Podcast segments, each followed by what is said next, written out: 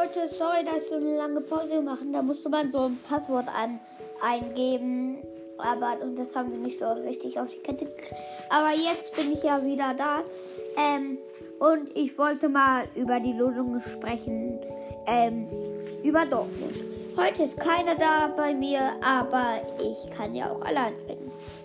Also, also Dortmund hat ähm, Manchester City als Gegner bekommen. Das wird natürlich sehr, sehr schwierig gegen sie zu gewinnen. Bayern weiß ich noch nicht, aber darüber reden wir nächste Folge.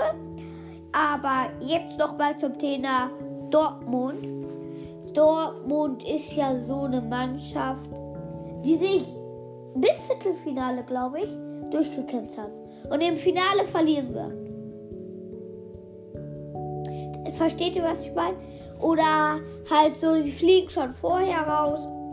Ja, und, und dann schaffen sie es gar nicht bis Finale. Dortmund ist so eine abwechselte, abwechselte Mannschaft in Absteigen und so. Fortuna auch. Aber ja, aber ich glaube, sie kommen nicht ins Finale. Oder gewinnen nicht den, den Pokal.